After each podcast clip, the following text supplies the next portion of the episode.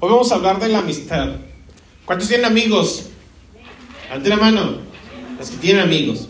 Ahora, la amistad es ese vínculo que surge entre personas que no son del, de la familia, no son de nuestra propia sangre, no son personas con las cuales a lo mejor ni crecimos, algunos amigos los conocimos en el caminar de la vida.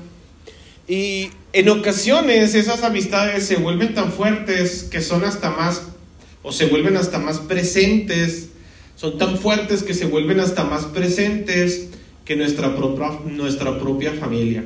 Hay amigos que no te dejan morir, por así llamarlo. Y es, es algo bueno, la amistad es un regalo de parte de Dios, porque a veces la familia, no sé por qué razón, pero la familia debería ser nuestro lugar seguro, pero a veces la familia se convierte en nuestros peores enemigos. Y no lo digo porque tenga una mala relación familiar, gracias a Dios no, pero puede ser que algunos hayamos tenido malas experiencias con las amistades y nos hayamos cerrado, nos hayamos bloqueado. ¿Por qué? Porque existen dos extremos en este asunto de las amistades. Las hay quienes los tienen, ¿sí? Los que tienen amigos, pero tienen amigos incorrectos. Llaman amigos a cualquier persona, llaman amigos a cualquier, iba a decir prangana, pero se oye feo. y hay quienes no tienen amigos. Hay quienes son aislados, solitarios, hay quienes son el Lonely Ranger, ¿no? El Lonely Ranger, el llanero solitario, que les gusta vivir solos, que no, viven, no conviven con las personas. Yo le quiero preguntar, ¿usted de cuáles es? No me conteste, contésteselo usted. ¿Usted de cuáles es? ¿Es de los que sí tiene amigos o es de los que no tiene amigos? Puede ser que usted, algunos de los que llaman amigos, no son sus amigos. Esto va para quienes no tienen amigos. Proverbios capítulo 17, versículo 1. Estos versos que voy a leer van para quienes no tienen amigos. Proverbios 17, 1. En la traducción del lenguaje actual lo voy a leer yo.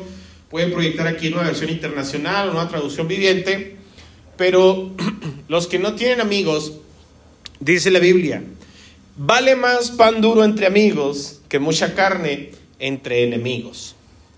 Ahora, la amistad es algo que va en dos vías. La amistad es algo que no solamente va encauzado a una sola persona.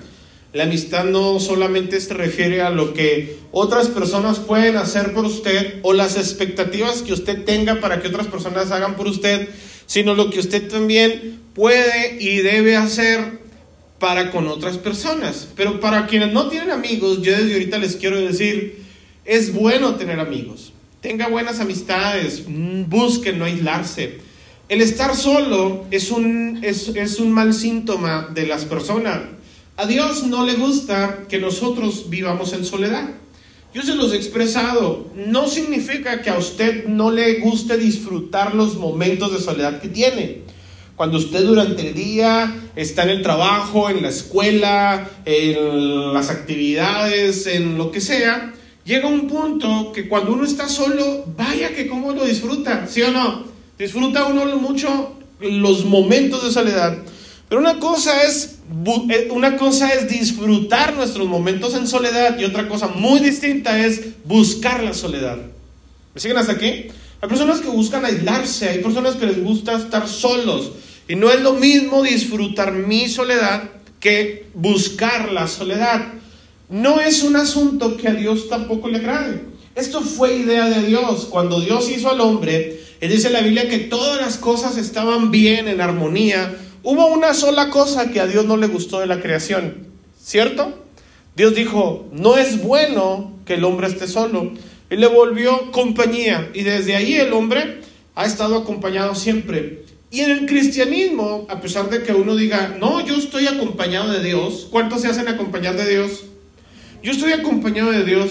Dios puso como condición para Él estar entre nosotros. Él quiere que estemos en, Él, él prometió estar en donde están dos o tres. O sea, Él prometió estar en comunidad. Eso es como una forma de Dios a nosotros forzarnos a relacionarnos con los demás. Dios dice, no me gusta que esté solo.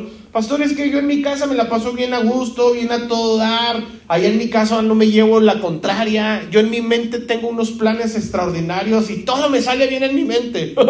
Mira, en mi mente no me llevo la contraria. Pues sí, pero Dios no quiere que tú estés solo. Por eso te dice, busca congregarte porque donde están dos o tres, yo estoy ahí. No dejes de congregarte como algunas personas se les hace en costumbre. Para quienes no tienen amigos, Dios dice, vale más un pan duro entre amigos que mucha carne entre enemigos. Para quienes le llaman amigo a cualquier persona, dice la Biblia en Proverbios 18, 24. Igualmente lo voy a leer en la traducción del lenguaje actual. Proverbios 18, 24. Este parece ser un refrán, pero así dice. Dice, con ciertos amigos no hacen falta enemigos. ¿Cuántos están de acuerdo con eso? Dice uno, no, hombre, con esos amigos, ¿para qué quiero enemigos? Así dice la Biblia, con ciertos amigos no hace falta enemigos. Pero dice, pero hay amigos, pero hay otros amigos, perdón, que valen más que un hermano. Y quienes tienen una verdadera amistad lo han podido constatar. Tener amigos es un tesoro valioso, es algo asombroso, es un recurso que Dios a nosotros nos brinda adicional de nuestras familias, porque Dios comprendiendo cómo somos como familia, Dios comprendiendo eso, Dios puso a otras personas que no son de nuestra sangre para ser nuestra ayuda, para ser nuestros aliados. Hay quienes dicen, y qué bueno que fuera así, pero hay quienes dicen, mi mejor amigo es mi esposo, mi mejor amiga es mi esposa. Estamos de acuerdo que es una buena compañía, pero la esposa no está para esas características, ni el esposo tampoco. Si usted tiene amigos, Dice la palabra de Dios, es, es, hay otros amigos que valen más que un hermano. Entonces, los que tienen amigos pueden coincidir con eso. ¿Les ha bendecido la amistad de otras personas? Levante la mano, dígame amén. Ahora, ¿qué es lo que dice Jesús? Jesucristo, el Hijo de Dios. En Juan capítulo 15, versículo 13, en la Reina Valera, por favor, Jesús dice, nadie tiene mayor amor que este, que uno ponga su vida ¿Por quiénes? Por sus amigos. ¿Por qué? Porque tal vez uno, de manera romántica, por la familia es capaz de hacer ciertas cosas, que es puro cuento, ya lo hemos visto. Y más cuando se tienen ahí ciertas cosas por las cuales se pelean. Es absurdo. Conozco familias que hermanos no se hablan entre sí. Conozco padres que odian a sus hijos, hijos que odian a sus padres. Eso es algo asombroso, es algo, no me cabe a mí en la cabeza, pero existen familias de esa manera. Pero Dios no pone a la familia en este lugar. Al contrario, Dios dice, no existe mayor más grande que uno de la vida por sus amistades. ¿Me explico? Ahora, Dios a nosotros nos está diciendo, no esperes de tus amigos. Dios está diciendo, tú sé un buen amigo. ¿Me siguen hasta aquí, sí o no? Tú debes de comportarte como una buena persona, como un buen amigo, porque Jesús da por sentado aquí en este versículo que las personas, que los cristianos, que los hijos de Dios, que los lavados con la sangre de Cristo, para quienes va dirigido este versículo, Dios da por sentado que eres una persona que tiene amigos. Ahora, yo quiero recomendarles, para quienes no lo tengan, hagan amistades, busquen tener buenos amigos, pero usted sea el común denominador de una amistad. ¿Qué quiere decir esto? Usted no quiera que su, su amigo o su amiga dé la vida por usted si usted no es capaz de darle ni una taza de azúcar. ¿Me explico? O sea, no espere que sus amigos hagan otras cosas muy grandes por usted cuando usted no se está comportando como un verdadero amigo. Usted sea el común denominador porque seguramente usted ya lo sabe, pero la Biblia menciona que todo lo que el hombre siembra es su cosecha. Levanten la mano quienes no tienen amigos. Quienes no, quienes dicen, yo no tengo amigos. ¿Por qué razón? Seguramente porque eso está sembrando. Seguramente tú no eres amigo o tú no eres amiga y por eso no tienes amistades. ¿Por qué? Porque la palabra de Dios menciona en ese mismo versículo, en Proverbios capítulo 18, versículo 24, pero en la Reina Valera, por favor, Proverbios 18, 24. Reina Valera. Dice, el hombre que tiene amigos, ¿cómo ha de mostrarse? Amigo. Si tú verdaderamente eres una persona amigable, es porque tú te portas como un amigo. Pero a veces nosotros sentimos en nuestra mente que el común denominador es que nosotros estamos haciendo mucho por alguien y las otras personas no están dando nada por nosotros. Y esto sucede en todos los ámbitos, laborales, sentimentales, familiares, espirituales, de iglesia, ni qué decir. Hay muchas personas que en su mente creen que están haciendo algo relevante por los demás, pero tal vez sea, si la Biblia dice que todo lo que el hombre cosecha, todo lo que el hombre siembra es lo que cosecha, tal vez entonces sea que el error está en que nosotros no nos portamos como buenos amigos. Y yo le quiero recomendar algo. Antes de tener amigos, usted sea amigo. Usted le puede decir a las personas, yo soy tu amigo. No es, somos amigos, porque a veces la amistad, como le dije hace un momento, va en dos vías, ¿sí? Pero la Biblia da por hecho que nosotros, si queremos ser si queremos tener buenos amigos, nosotros somos quienes debemos ser amigos. Y usted aquí en este punto me puede decir, pastor, pero no es justo. O sea, a mí me siempre me toca poner de más. Yo se los he dicho en otras ocasiones, hasta en el matrimonio así es. Uno en la pareja no se casa para ser feliz, que eso es lo que la mayoría de las personas quieren. Es que yo quiero ser feliz, es que yo quiero tener mi espacio, es que yo quiero hacer estas... Pero nadie se casa para hacer feliz. Y se los he dicho, si usted como persona se preocupa por las necesidades de su esposa, por sus gustos, por satisfacerle, por cubrir sus necesidades, eso es el trabajo que usted puede hacer, pero a veces los problemas son no por lo que usted hace, sino por lo que la otra persona no hace por usted. Porque usted es el que se pone como juez y parte y usted considera que no es justo lo que está haciendo. Y por eso tenemos vocabularios o palabras en nuestro vocabulario como, es que siempre yo. O sea, los amigos que tiene, piense, siempre dice uno, es que si yo no les hablo, ¿sí o no? Ellos no me hablan. Que no somos amigos. La pregunta es, ¿usted es el que es amigo? ¿Cierto o no? Entonces, si usted es el amigo, ¿qué tiene de malo que usted se porte como un amigo? Cuando el Señor Jesucristo dice, el que no existe mayor amor que el que uno ponga la vida por sus amigos, ¿lo dijo de los dientes para afuera el Señor o lo llevó a la práctica, a la realidad? Ahora, ¿qué hicieron sus amigos con Jesús cuando Jesús lo necesitaba en el momento más álgido de su vida? En el momento más difícil, ¿qué hicieron los amigos de Jesús? Lo abandonaron. Ahora, ¿a ti te han despreciado, te han dejado morir tus amistades? Dígame amén o levanta la mano. ¿Te han dejado morir cuando los han necesitado? ¿Por qué te darían de dar un trato diferente que el que le dieron a Jesús? Pero ¿saben qué es lo que sucede uno? Cuando a uno lo dejan morir, dice, pero no se me va a olvidar. Vas a venir arrastrándote como el perro que eres y te voy a decir, sufre condenado. Acuérdate que te, te pedí ayuda y no me ayudaste. Eso quiere decir que verdaderamente ni usted era su amigo. ¿Me explico? Ni usted era amigo de la persona, porque un amigo siempre está. Oye, pero ¿por qué le hablas tú? Tengo ganas de hablar con él. Oye, pero nada más tú eres el único que les habla. ¿Y cuál es el problema? Yo soy el amigo.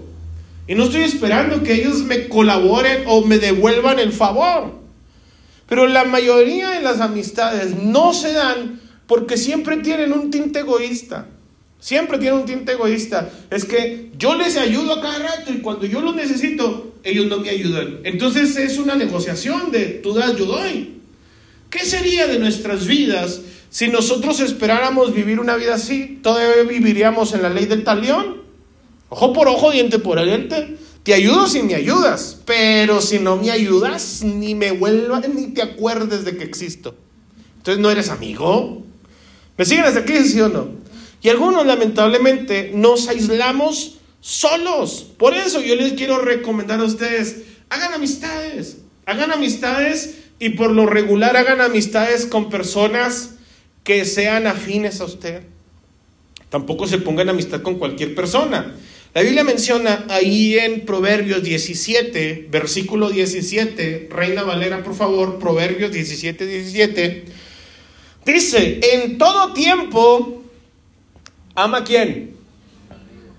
¿En cuánto tiempo? No nomás cuando lo necesita, ¿verdad? En todo tiempo. Aunque no le corresponda el favor. En todo tiempo. Si usted es amigo, levante la mano si usted es amigo de alguien. Si usted es amigo de alguien, le tengo malas noticias. Sea un buen amigo. Es que no es justo, pastor. Déjelos a ellos. Todo lo que el hombre siembra cosecha y usted está sembrando cosas buenas. Si ellos no quieren cosechar cosas buenas, déjelos a ellos. Pero usted tiene que comprender eso. Usted es el que quiere y debe y tiene que ser amigo en todo tiempo. Dice, y es como un hermano en tiempo de angustia. La amistad tiene características muy benéficas para nuestras vidas, pero muy benéficas. Con un amigo usted se puede desahogar y contarle cosas que no le cuenta su familia. Con un amigo usted le puede, se puede apoyar con otras personas. Un amigo sabe, mis amados, lo que usted tiene nada más con el hola que le dice. ¿Sí o no? Con el bien. ¿Cómo estás? Bien. La otra vez yo vi en la, en la televisión unas personas que se juntaron, eran un grupo de amigas, todas muy bonitas, maquilladas, sonrientes, así exitosas, triunfando como siempre. Y le preguntaron a una, ¿cómo estás? Y ella dijo, bien. Y yo, que no soy amigo de la conozco, está bien, porque lo dijo muy sincera. Pero otra que estaba ahí, que era su amiga, le dijo, ¿cómo estás? Y la otra ya no pudo decir bien otra vez y se soltó llorando, en vivo en la televisión. ¿Por qué razón? Porque hay personas que se conocen. Y a veces, mis amados, nosotros nos aislamos. ¿Y saben qué? El aislarse es un arma que Satanás utiliza, porque Satanás sabe que si usted se aísla y se encierra en sus propios pensamientos, pues usted va a vivir su vida de acuerdo a su idiosincrasia. Y la Biblia dice que no existe peor necio que el que vive azorado en sus propios pensamientos. Por eso las expresiones como cada quien se cree sabio en su propia opinión. Pero si usted no tiene una persona que le diga a usted de repente, oye, la regaste y feo. O sea, le embarraste, tú creíste que dijiste lo correcto, pero estabas molesto, estabas enojado, contrólate, no hables así. Pero a veces sabemos personas que vamos por la vida, viviendo nuestra vida como yo estoy bien y todos están mal. Por esa razón el enemigo intenta aislarnos también. Por eso en la iglesia hay personas que se aíslan de otros. ¿Por qué? Porque en la iglesia hay puros hipócritas. ¿Sí o no? Ah, la iglesia pura gente hipócrita, ahí va la hermana y levanta las manos. Puro cuento, dice uno. Pero esa es la intención de Satanás, aislarte. Dios no quiere que tú pongas tu mirada en el hombre. Dios no quiere que tú te apoyes en las otras personas. Dios quiere que tú seas el apoyo para otras personas. Y yo le quiero preguntar aquí, ¿Dios puede contar contigo para que otras personas se apoyen en ti? ¿O no?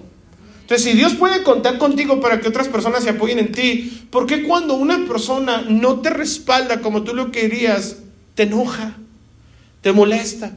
¿Sabes qué hicieron con Jesús cuando Jesús fue capaz de dar la vida por ellos?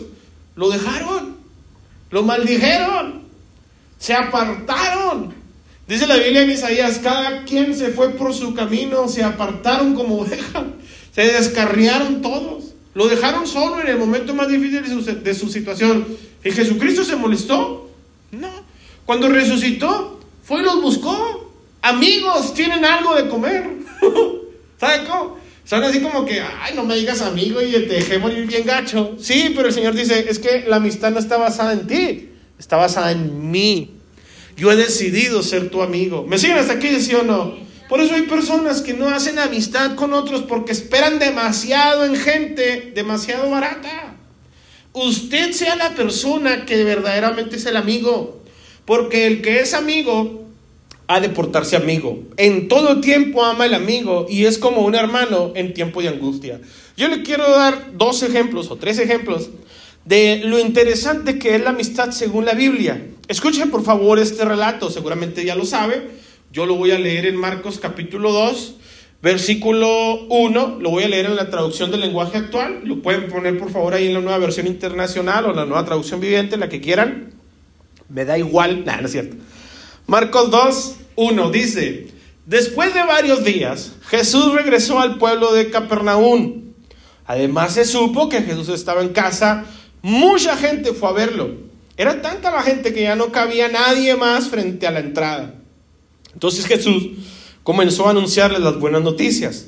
De pronto llegaron a la casa cuatro personas. Llevaban en una camilla a un hombre que nunca había podido caminar. Como había tanta gente, subieron al techo y abrieron un agujero por allí bajaron al enfermo en la camilla donde estaba acostado.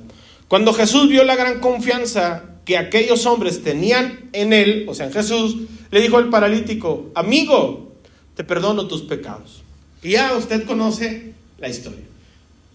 Yo le quiero comentar aquí, ¿qué hubiese sido de este pobre personaje paralítico de nacimiento? Dice la Biblia que nunca había caminado, se entiende que así nació, pobrecillo.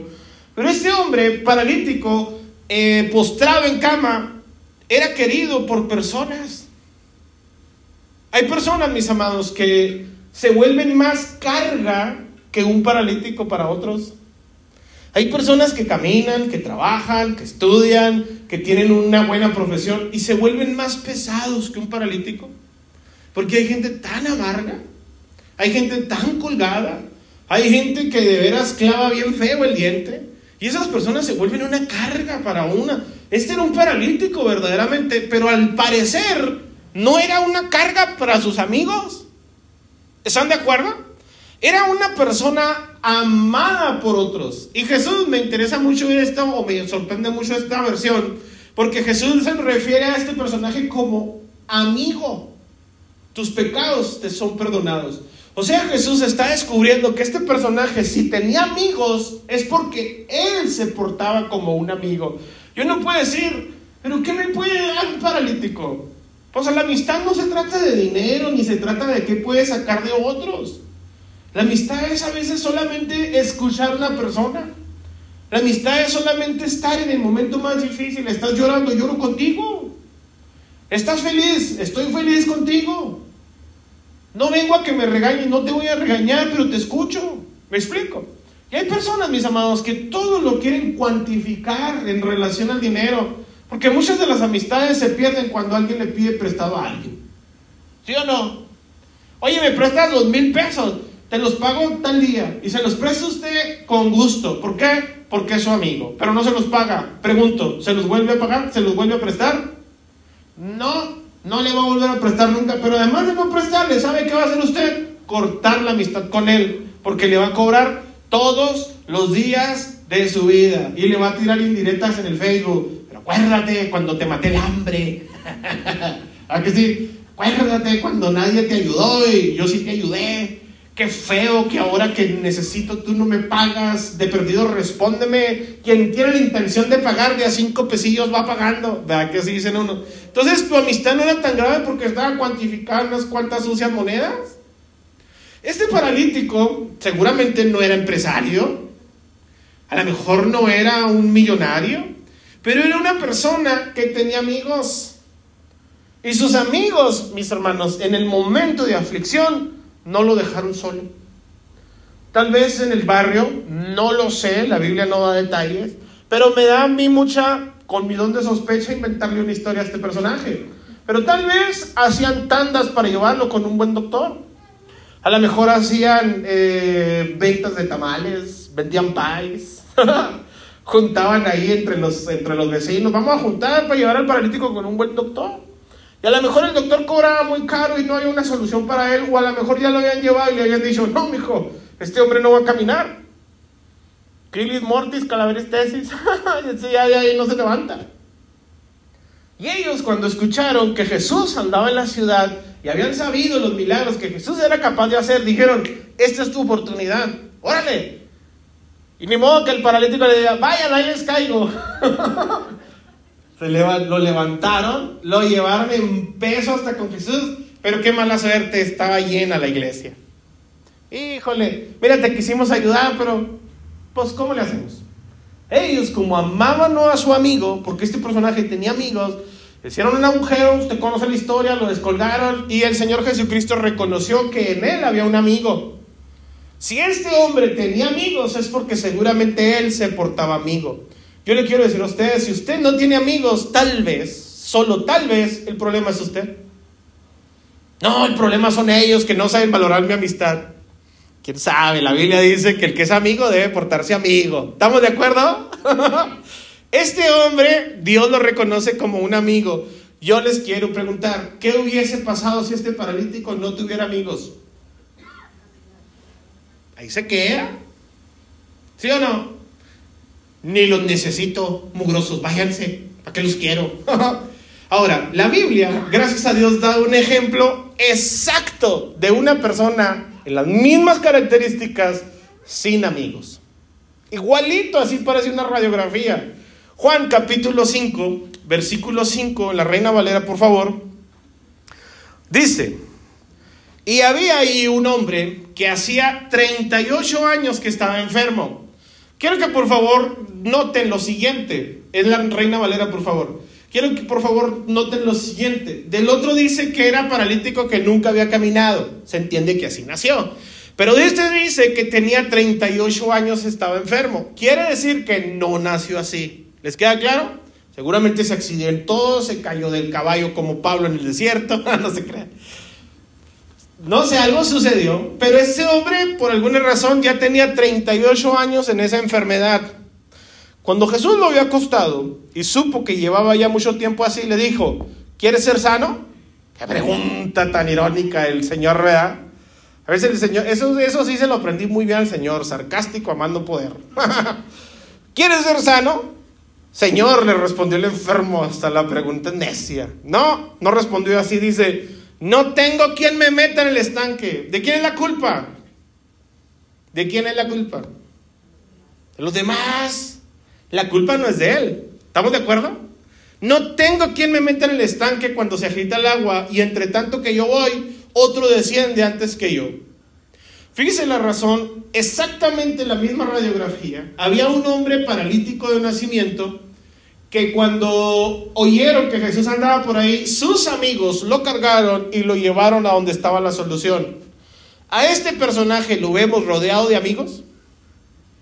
Yo le quiero preguntar a usted, ¿por qué a veces usted dice ese dicho mundano, más vale solo? ¿Se lo saben? ¿Sí se lo saben o no? ¿Cómo dice uno? Más vale solo que mal acompañado. Cálmate. No es bueno estar solo. No le vas a ganar a Dios. No es bueno estar solo. Este personaje estaba solo. ¿Sabe por qué estaba solo? La Biblia da una pequeña luz de la, intención de por qué estaba solo o la razón por la que estaba solo. Porque él era el tipo de personas que culpaba a los demás. Él además de ser paralítico era una, era una carga para otros. Era una carga para las demás personas. Es que no me ayudan. Es que me ven en esa situación. Hace tiempo una hermana de la iglesia decidió que ya no iba a venir a la iglesia porque no le ayudamos. Le dije, ni que fuéramos beneficencia. Es que ahí en la iglesia hay muchas despensas, sí, porque yo quiero, pero no estoy obligado a hacerlo. ¿Estamos de acuerdo con eso? Pero hay personas que se convierten en una carga. Quieren que los carguemos. Quieren que nosotros estemos ahí para las demás personas. Esta clase de personas, les tengo una mala noticia, nunca va a poder tener amigos. Porque él pone toda su confianza y carga a otras personas con cosas que seguramente él si pudiera, no las haría. Tal vez no las haría. Este personaje menciona en la Biblia que él dice, en vez de responderle, sí Señor, sí quiero ser sano, échame la mano, ¿no? O sí, la respuesta correcta a la pregunta es, ¿quieres ser sano? ¿Verdad que sí? Él responde diciendo, no tengo quien me meta al agua. O sea, luego, luego echando el caballo encima, ¿verdad? ¿Por qué es así? Porque estos nunca vienen a visitarme. Oye, ¿por qué andas enojado? Ay, porque estos cuando los necesito nunca me contestan. No, sí, para eso son, sí, con esos amigos, para que quiero un enemigo. Con razón está uno solo, dice uno. ¿Sí o no? Yo les quiero recomendar a ustedes, tengan amistades. ¿Cómo van a tener amistades? Vuélvase usted amigo. Usted sea el amigo. Ay, pastor, no es justo. Déjeme le digo una cosa. A usted, digo, a Dios nadie le gana. Si usted es una buena persona, un buen amigo, Dios va a reconocer algo en usted y va a decir, este tiene el mismo espíritu que mi hijo Jesús. Porque Jesús fue capaz de dar la vida por gente que no la merecía.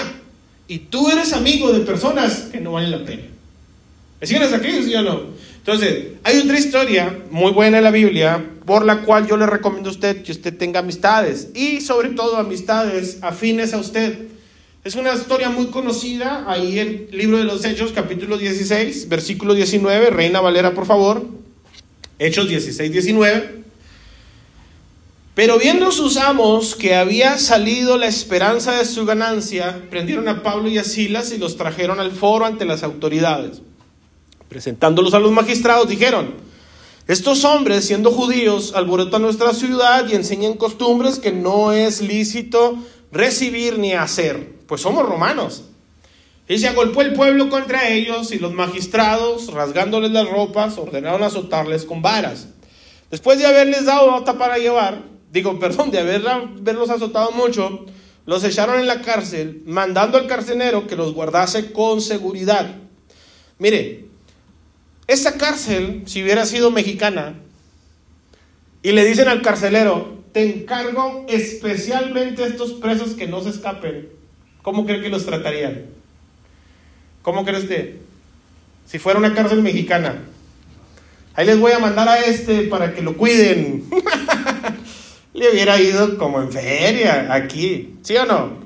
Al apóstol Pablo y así les dieron, todavía les dieron en la calle y les dieron adentro y para colmo de males los amarran de pies y manos.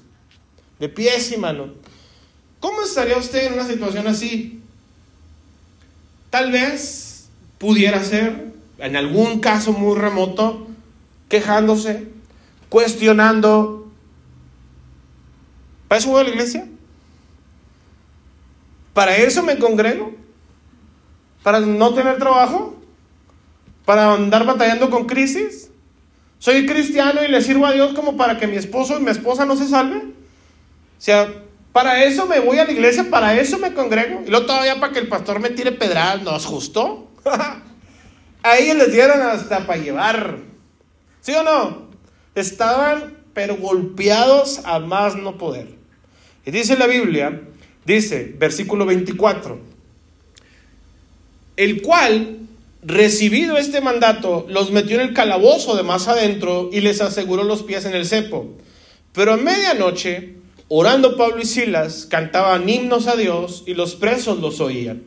Entonces sobrevino de repente un gran terremoto, de tal manera que los cimientos de la cárcel se sacudían y al instante se abrieron todas las puertas y las cadenas de todos se soltaron. Pablo y Silas estaban en la cárcel, maltratados, golpeados, y tal vez ellos no tenían nada, pero sí tenían muchas cosas. Uno, Dios estaba con ellos, ¿están de acuerdo? Pero también se tenían el uno al otro. Fíjese que en un momento de dificultad, de angustia, de aflicción, estar solo es difícil. Dese una vuelta a un hospital para que aterrice usted sus pies ¿Cómo hay personas, mis amados, allá afuera en la calle que andan ofreciendo dinero para que alguien vaya y cuide a un enfermo? Y uno dice, ¿esta persona no tendrá hijos? ¿Esta persona no tendrá vecinos? ¿No tendrá ningún amigo que no merezca que alguien vaya y lo cuide a la cama de un hospital? No hay. Hay gente que no tiene amistades, mis amados. Lamentablemente es gente que vive en soledad. Vuelvo a repetir, no es lo mismo eh, disfrutar nuestra soledad que buscar estar en soledad. Y hay personas que nos gusta aislarnos de todos los demás. Pablo y Silas les fue como en feria, les estaba yendo de la patada, les metieron a la cárcel, los trataron como a delincuentes injustamente, pero se tenían el uno al otro. Yo me los imagino amarrados a los dos, imagínense en el cepo, así volteándose a ver y riéndose. Ahora, ¿por qué riéndose, pastor? Porque cantaban alabanzas. Porque estaban contentos, a lo mejor se contaban, no sé, oye, pues qué bueno que viniste, a haber dicho Pablo, porque esos 32 azotes que dieron a ti me los hubieran dado también a mí. No eran la primera ni sería la última vez que el apóstol Pablo lo mandaron a la cárcel. Pablo ya estaba curtido, por así llamarlo, pobrecillo, le dieron, no hombre, le iba pero como en feria. Pero ¿sabe cuál es la única diferencia en este relato de todas las veces que al apóstol Pablo lo metieron en la cárcel? Que la única vez que la Biblia registra que la tierra tembló y que las cadenas se rompieron y que las puertas se abrieron. La única vez de todas las veces que Pablo fue a la cárcel. ¿Qué fue la diferencia? La diferencia que el apóstol Pablo estaba junto a un amigo que tenía muchas cosas en común. Eran adoradores los dos. Hay personas que son adoradores, levanten la mano los que son adoradores. ¿Qué haces con un amigo que es adorador de la Santa Muerte? que es adorador de los ídolos paganos. Es que, pastor, es que en la iglesia no tengo amigos. Pues busca ser amigos. Te aseguro con todo mi corazón que si dos personas se ponen de acuerdo en la tierra, cualquier cosa les será hecho. Y tú y él nunca van a estar de acuerdo en lo más importante, tu fe. Hay personas que si no son cristianos no te van a entender. Estoy pasando por una prueba. ¿Qué prueba, hombre? Las penas con pan son buenas, hombre. Vente, vámonos al, a la cantina, vamos a darle guaylo ahí al barrilito. Bueno, esos eran los de mi época. Aviéntate un tequilazo, hombre, y ahorita agarramos un mariachi que al cabo, si no se te pasa de perdido, se te olvida, ¿sí o no? Y es peor el remedio que la enfermedad. Pablo y Silas entendían.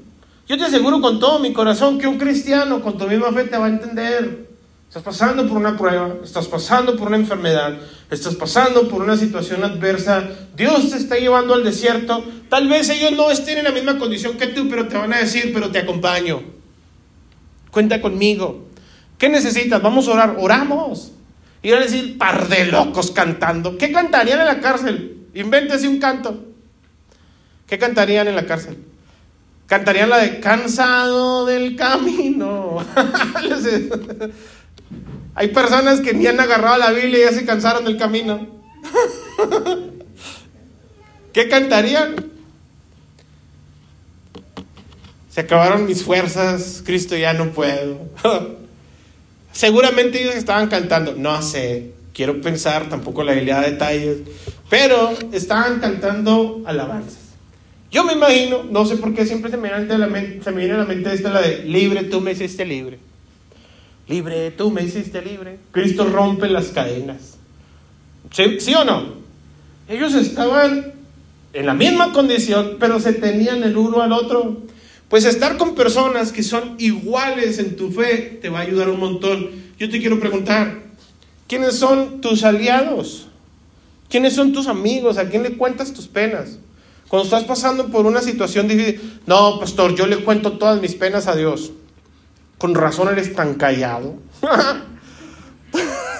Casi ni hora seguramente. Ahora, otra cosa, la amistad da testimonio. El mejor testimonio de que los cristianos son verdaderamente cristianos es cuando están unidos. Usted recordará la oración del Padre, Padre, de la oración de Jesús al Padre, Padre, que sean uno, como tú y yo somos uno para que toda la gente vea y crea que tú me enviaste. ¿Sí o no? El Señor Jesucristo les decía a sus discípulos, así luce vuestra luz delante de los hombres para que vean sus buenas acciones y glorifiquen al Padre. La amistad da testimonio. Oye, ahí va la hermana, van a la misma iglesia. Sí, pero ni le hablo. Ella se sienta en un lado y yo en otro. Te invito a la iglesia. ¿Para qué? Si ni entre ustedes soportan. ¿Qué pensarán de los mundanos? ¿Me explica? Fíjese lo que dice la Biblia, versículo 25. Pero a medianoche, orando Pablo y Silas, cantaban himnos a Dios. Ya lo perdiste, Hechos 16, 25. Pero a medianoche, orando Pablo y Silas, cantaban himnos a Dios. ¿Y qué hacían los presos? Pues oían. Quiero que sepas algo, el testimonio se escucha. La unidad se siente. Pero también se siente mucho la desigualdad, la desunión. Cuando personas que son cristianas van a misma iglesia, no se conocen, no se saludan. Yo le quiero decir una cosa, no es reclamo. Dios es mi testigo, no es reclamo. A la mayoría de los que están aquí, casi a todos, salvo alguna muy clara excepción, a la mayoría de los que están aquí, los invito a mi casa a tomar café. ¿Sí o no? Piensen lo siguiente, ¿cuándo me ha invitado usted a mí? No es reclamo, pero yo le quiero decir esto, si no lo hace conmigo, que soy el pastor, ¿entienden para dónde voy? Si no lo hacen conmigo, que soy el pastor, ¿lo harán con el hermano que sienta a un lado? Quiero que voltee con un hermano que esté sentado junto a usted y dígale, vente, vamos a tomar café. no se crea, era trampa. Pero yo le quiero decir lo siguiente, amístense, háganse amigos entre ustedes. Busquen tener amistad. Pero esto sí es algo que les quiero encargar con todo mi corazón, no nomás con lo que les cae bien, porque hay un dicho que dice, Dios los hace, entonces da peligro a veces. pero si usted, pero si usted hace amistad con otras personas de aquí a la congregación, eso también da testimonio. Eso también da testimonio, da testimonio de que estamos en Cristo, de que nadie puede tener mayor amor que el dar la vida por los demás. Yo no voy a la vida por la hermana Juan, ni le hablas, ni la conoces. Por eso, pastor, por eso no le hablo. Porque no quiero conocer sus problemas y luego cargarme con ella y tener que cargarlo más a mi lista de oración. Yo le déjeme, le digo un, un detalle personal, un chismecillo. La mayoría de las personas con las cuales yo de repente convivo, les digo cuando les pido un favor o me hacen un favor, le digo, ¿sabes qué acaba de pasar? Sí, te voy a subir un peldaño en mi lista de oración. y cuando no me hace un favor, le digo, te voy a sacar de mi lista de oración, que se te quite. si usted, es una broma, hermano, es una broma. No oro por muchos de ustedes, la neta. No, no es cierto. si usted conoce a alguien de cerca, de veras, si usted conoce a alguien de cerca, conoce su problema. ¿Sí o no? se carga con su problema, se carga con su necesidad, pero también se alegra con sus alegrías, se alegra con sus triunfos, celebra sus victorias. Y eso es algo bueno. Yo le recomiendo, tenga amigos, haga amigos, pero sobre todas las cosas, amigos en la iglesia. ¿Estamos de acuerdo? Es que nunca me invitan, invítenlos.